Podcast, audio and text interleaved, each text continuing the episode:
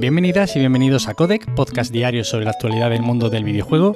Yo soy Nacho Cerrato y la idea aquí es comentar brevemente lo que se cuece a diario en la industria del videojuego en capítulos muy cortitos.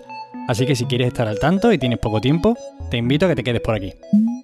Y hoy comenzamos hablando de noticias que me alegra dar, y es que todo lo que sea hablar de nuevos estudios y cosas así, pues siempre es agradable de comentar. Y parece ser que Electronic Arts ha registrado Neon Black Studios, y este nombre es con el que podría bautizar al nuevo estudio que tenían desde mayo, en el que estaba trabajando Kevin Stephens. ¿Quién es Kevin? Se preguntarán algunos. Pues este hombre es el exdirector de Monolith Production los cuales se encargaron de los juegos de la Tierra Media, los de Sombras de Mordor. Y sabemos que está trabajando con Electronic Arts en un juego de mundo abierto del que no sabemos apenas nada todavía. Eso sí, la vicepresidenta senior y gerente general del grupo de Electronic Arts, Samantha Ryan, que además fue presidenta de Monolith y coincidió allí también con Stephens, confirmó a Games Industry que compartiría más información sobre el juego a finales de año. Lo que está claro es que en Electronic Arts quieren replicar el éxito que han tenido, por ejemplo, con Jedi Fallen Order. Así que bueno, no me extrañaría mucho, la verdad, que lo que tuviese entre manos Kevin Stephens fuera un juego de mundo abierto de un universo que conocemos. En cualquier caso, imagino que más pronto que tarde sabremos algo sobre este juego, porque bueno, nos vamos acercando poco a poco a finales de año.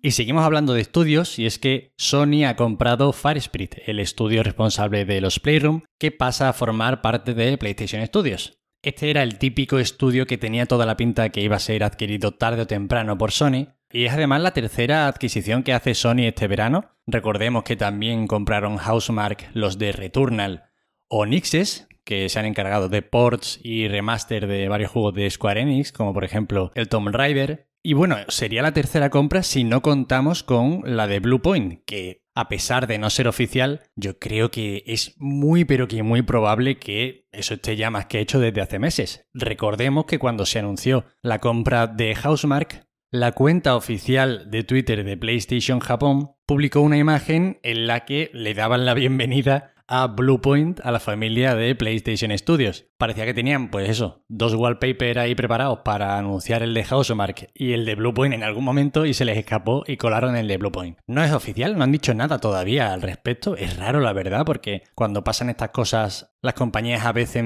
toman la vía de admitir, ¿no? Es decir, vale, sí, se ha filtrado, pues lo anunciamos ya nosotros de forma oficial, pero por ahora no han dicho nada. Ya sabéis, el que no esté muy puesto, Bluepoint son los de los recientes, por ejemplo, remake de Shadow of the Colossus o Demon Souls, que han salido muy bien.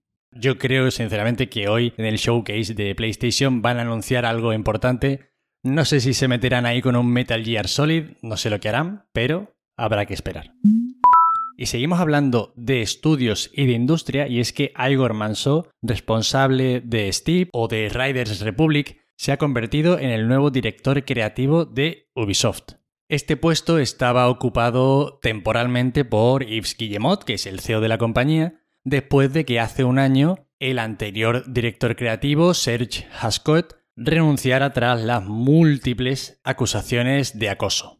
El caso es que este nombramiento ha añadido leña al fuego en la batalla que se está librando desde las asociaciones de trabajadores, puesto que, bueno, supone otra adición más a puestos directivos en los que hay una alarmante falta de diversidad, ya que, bueno, es otro hombre blanco con un contexto cultural muy parecido. Y bueno, evidentemente podría ser interesante que en un área creativa hubiese cierta variedad, pero es que además este era uno de los puntos que señalaba a Better Ubisoft, la asociación de trabajadores de la que os hablaba ayer, como una de las cosas a mejorar, es decir, la inclusión de cierta diversidad en puestos directivos. Y si ayer decía que parece ser que no se estaban preocupando mucho ni Ubisoft ni Activision Blizzard, pues hoy tenemos este nombramiento que desde luego no parece estar muy por la labor de cambiar las cosas. Pero bueno, habrá que ver cómo funciona este nuevo director creativo. Así que bueno, seguimos atentos a este tipo de movimientos y os los iré contando por aquí.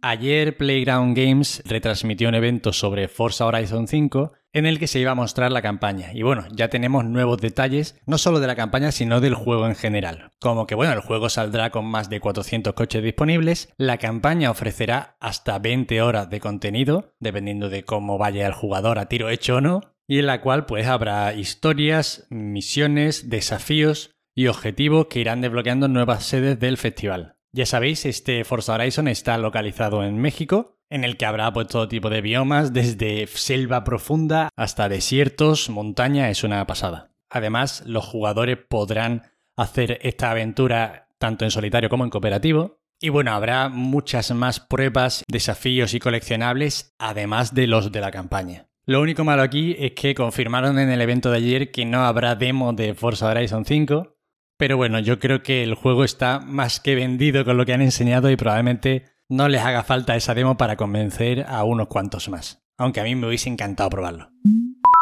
Y para acabar, parece ser que el logo de Activision vuelve a aparecer en los vídeos de Call of Duty Vanguard.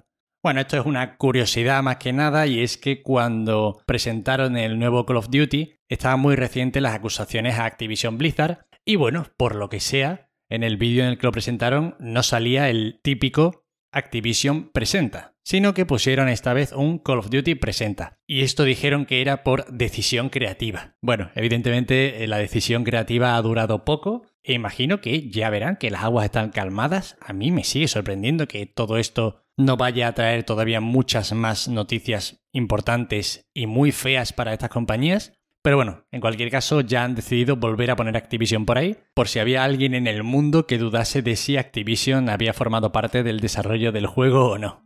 Y esto es todo por hoy. Espero que os hayan resultado entretenidas las noticias.